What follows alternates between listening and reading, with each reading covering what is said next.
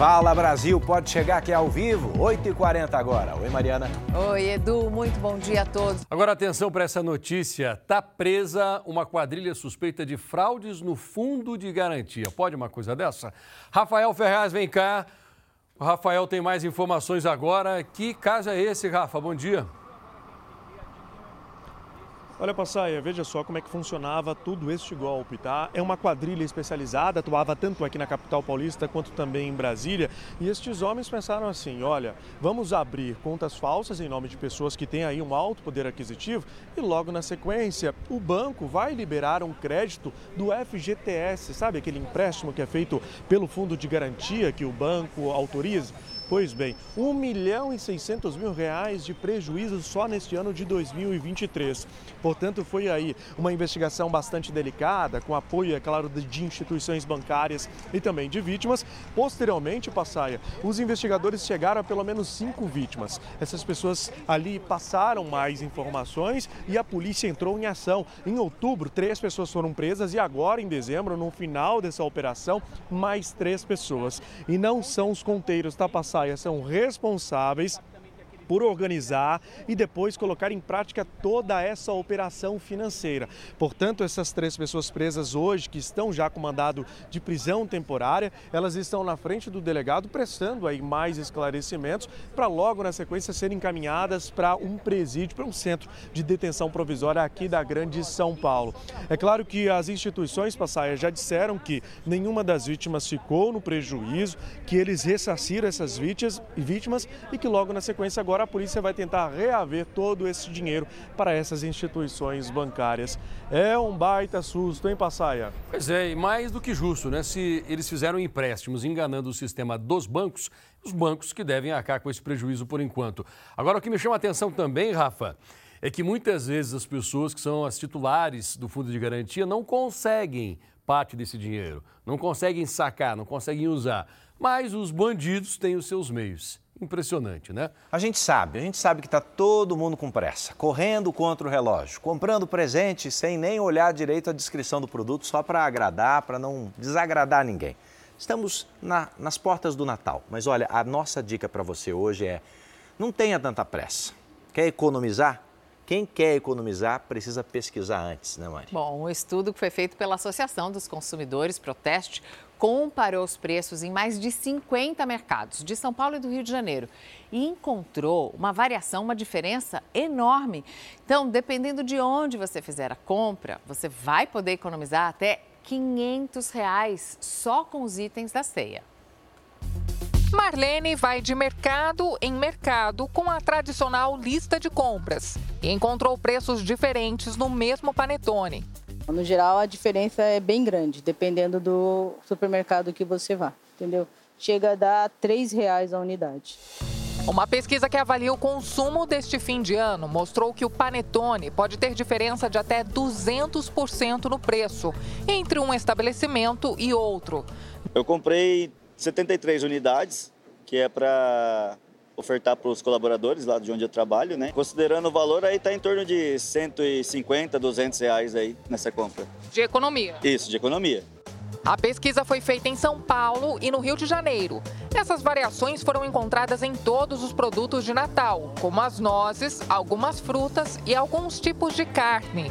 Pelo menos no peru eu vi que está uma diferença de 16 reais. Não pense que é preciso ir muito longe para encontrar preços tão diferentes. Até em comércios do mesmo bairro, há variações bem significativas. Em dois mercados que ficam a apenas três minutos um do outro, os pesquisadores encontraram uma diferença de 50 reais no quilo do bacalhau.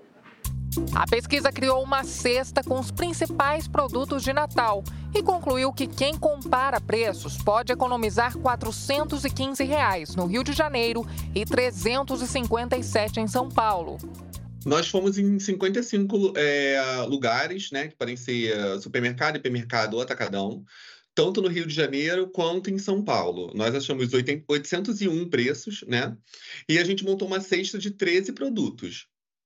E esses 13 produtos a gente sempre entrava e procurava o preço mais barato. Para encontrar preços menores, muitos consumidores têm preferido comprar nos atacados. tem essa visão que o cliente está é, vindo mais para o atacarejo, porque ele sabe que ele está entendendo que ele leva mais e paga menos, então por isso que a gente entende que está tendo esse crescimento. Se você está se preparando para fazer compras de fim de ano, uma dica dos especialistas é experimentar novas marcas. Nem sempre as mais tradicionais e mais caras são as melhores. É o que explica esse chefe de cozinha e consultor de preços. Normalmente, é como você falou, o produto da marca mais famosa está em evidência. Mas, é assim, se você for olhar na gôndola ou no freezer, onde você está escolhendo o seu produto, você vai ver que existem outras marcas lá. E como a gente tem um acesso muito grande à informação hoje, dá uma pesquisada, vê o que o povo fala. O que eu acho que é muito interessante, assim, é um, um período antes de você fazer a ceia, compra um daquele, dessa marca não tão famosa e testa. Faz em casa para sua família ou para você mesmo, testa o sabor, testa a textura, a qualidade. Você vai ver, você vai se surpreender. Para a ceia de fim de ano, o chefe dá essa sugestão de prato: arroz, purê de banana da terra e peixe com castanhas. Com uma boa pesquisa, você também pode economizar nessa refeição. Se você for comprar a castanha inteira, ela é muito mais cara do que você comprar ela quebrada. Você chega a economizar 50% do valor. É o mesmo produto, porém num acabamento diferente. Tem uma moda tomando conta dos sorrisos do pessoal por aí. Tem cantora, jogador de futebol, até astro da Fórmula 1 colocando joia nos dentes.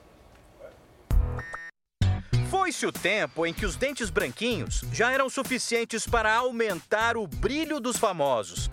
Agora, a excentricidade está na boca de celebridades. Dizem que o sorriso é nosso cartão de visita. Alguns famosos levam isso tão a sério que investem muito dinheiro para chamar a atenção neste quesito. Colocar joias nos dentes está na moda. O rapper canadense Drake, pelo jeito, não economizou, assim como Madonna. O piloto de Fórmula 1, Lewis Hamilton, também aderiu à moda, assim como muitos brasileiros, entre eles a cantora Ludmilla e os jogadores Neymar e Gabigol. Fomos ao consultório nada convencional da dentista Ana Damski, em São Paulo, para conhecer um pouco mais desta nova moda. Ela nos recebeu cheia de estilo e mostrou logo na entrada algumas opções que podem transformar a boca de qualquer um. Nós temos joias dentais fixas e removíveis. As fixas a gente precisa sim de um preparo igual facetas dentais, né? E as removíveis é só tirar e colocar de volta. E também temos os piercings dentais que são colados igual ao aparelho.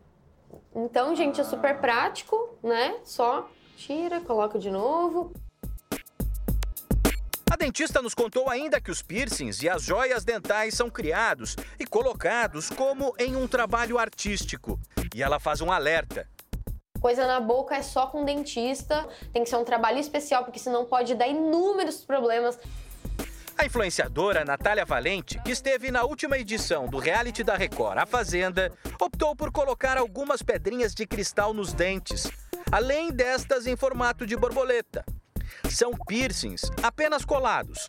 Ela disse que um já se soltou uma vez, que engoliu e não aconteceu nada. Depois volto, coloco, não tem problema. É parecido com um brilhinho de unha, né? É. Esqueceu, lavou uma louça, caiu. Caiu. É. Mas não cai tão fácil assim, não. É. É só se você meter muito louco, ficar mordendo as coisas assim.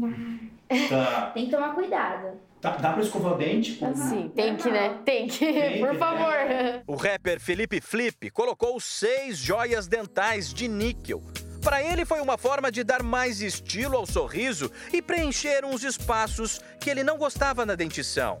Como sou rapper, MC e faço fotos, vídeos, né, né, videoclipe, então é aquela coisa de dar uma diferenciada na estética. Deu um diferencial assim, deu uma coisa, deu um brilho ali, né? Deu um brilho na carreira. Tem gente que deixa os dentes cobertos por metal, como se fosse uma grade.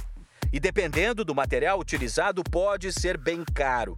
Diamantes, por exemplo, podem custar milhares de reais. Um dente banhado a ouro sai em média 400 reais. Mas uma peça pequena, mais simples, como um piercing, pode custar a partir de 150 reais.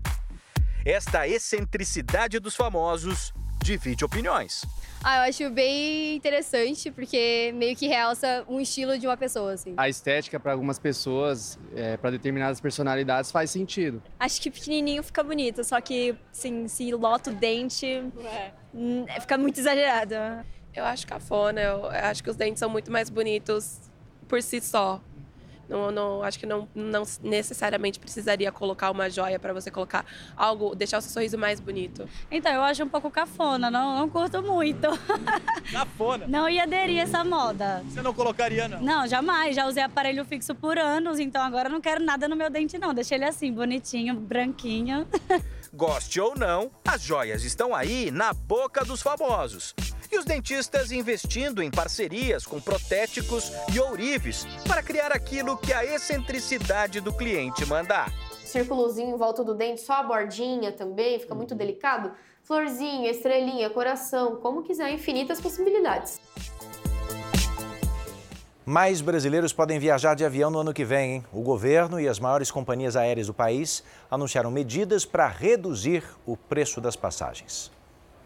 O anúncio foi feito por Silvio Costa Filho, ministro de Portos e Aeroportos, e representantes das três companhias aéreas que detêm 98% do mercado brasileiro.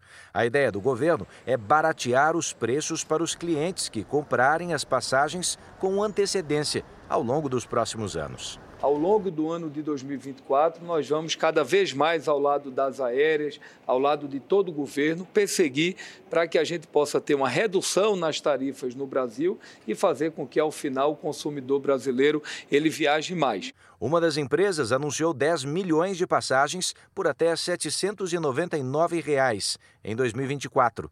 A segunda, 15 milhões de assentos por até 699 reais. Já a terceira não estabeleceu um lote de passagens com preço limitado, mas disse que vai haver promoção semanal, sempre abaixo de 199 reais. O ministro também confirmou para o ano que vem o programa que vai oferecer passagens aéreas de até 200 reais a aposentados e estudantes. A gente está desenhando quais são os públicos específicos no primeiro momento que farão parte desse programa, mas a nossa ideia é que o Voa Brasil se inicie a partir do ano de 2024. E uma boa notícia para 2024 é que o Ministério da Justiça e Segurança Pública está lançando hoje um site e um aplicativo chamado Celular Seguro. A ação tem como objetivo combater roubos e furtos de telefones celulares por todo o país. A gente vai entender melhor com a Vanessa Lima, que está lá em Brasília. Vanessa, muito bom dia. Explica como vai funcionar e como um aparelho como esse pode ficar um pouco mais seguro né, dos ladrões. Bom dia, Mariana. Bom dia, Edu. O dono do aparelho precisa baixar o aplicativo Celular Seguro nas lojas virtuais, que estará disponível a partir de hoje. Também é preciso ter uma, uma conta no site do governo federal, o gov.br. E a ferramenta permite o registro dos aparelhos no CPF do dono do celular e também o cadastro de pessoas, que em caso de perda ou furto possam registrar a ocorrência em nome do usuário.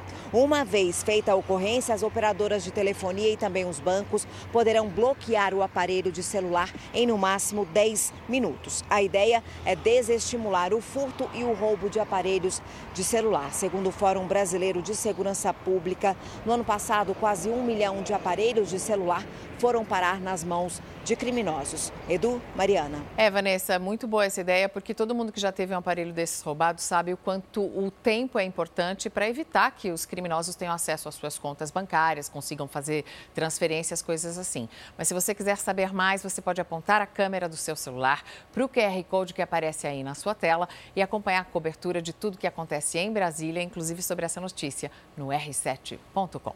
O novo Procurador-Geral da República, Paulo Gonet, disse durante a posse que vai ter uma atuação técnica, longe dos holofotes. Paulo Gonet assume depois de quase três meses, desde a saída de Augusto Aras.